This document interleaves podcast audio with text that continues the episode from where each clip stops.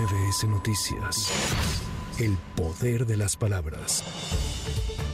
El Tribunal Electoral del Poder Judicial de la Federación revocó el acuerdo que aprobó el pasado 3 de octubre de este año la Comisión de Quejas y Denuncias del Instituto Nacional Electoral, mediante el cual ordenó al aspirante presidencial de Morena, Claudia Sheinbaum, eliminar las publicaciones que hizo en redes sociales para difundir los eventos que realizó en Chiapas, Sonora, Sinaloa y Oaxaca del 21 al 24 de septiembre como parte de su gira La Esperanza nos une. Cabe precisar que la Sala Superior del órgano jurisdiccional aún no emite una resolución sobre el acuerdo del INE con el que le ordenó ordenó a la ex jefa de gobierno suspender sus giras, por lo que esa medida cautelar continúa vigente.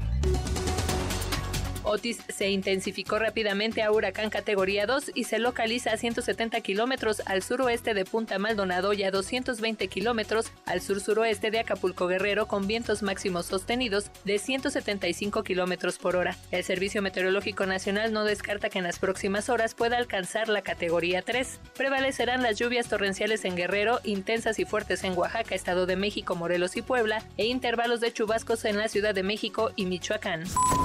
La gobernadora de Guerrero, Evelyn Salgado, exigió a la Fiscalía General del Estado un trabajo de investigación exhaustivo por el crimen de 13 elementos de la Policía Preventiva de Coyuca de Benítez, municipio colindante con Acapulco. Tras expresar su condena y solidaridad con las familias de las víctimas, la mandataria guerrerense confirmó el despliegue de efectivos de la Secretaría de la Defensa Nacional y Guardia Nacional, así como elementos de la Fiscalía General Estatal y la Policía Estatal, quienes asumieron el control de la seguridad en Coyuca de Benítez. Para MBS Noticias, Erika Flores. MBS Noticias.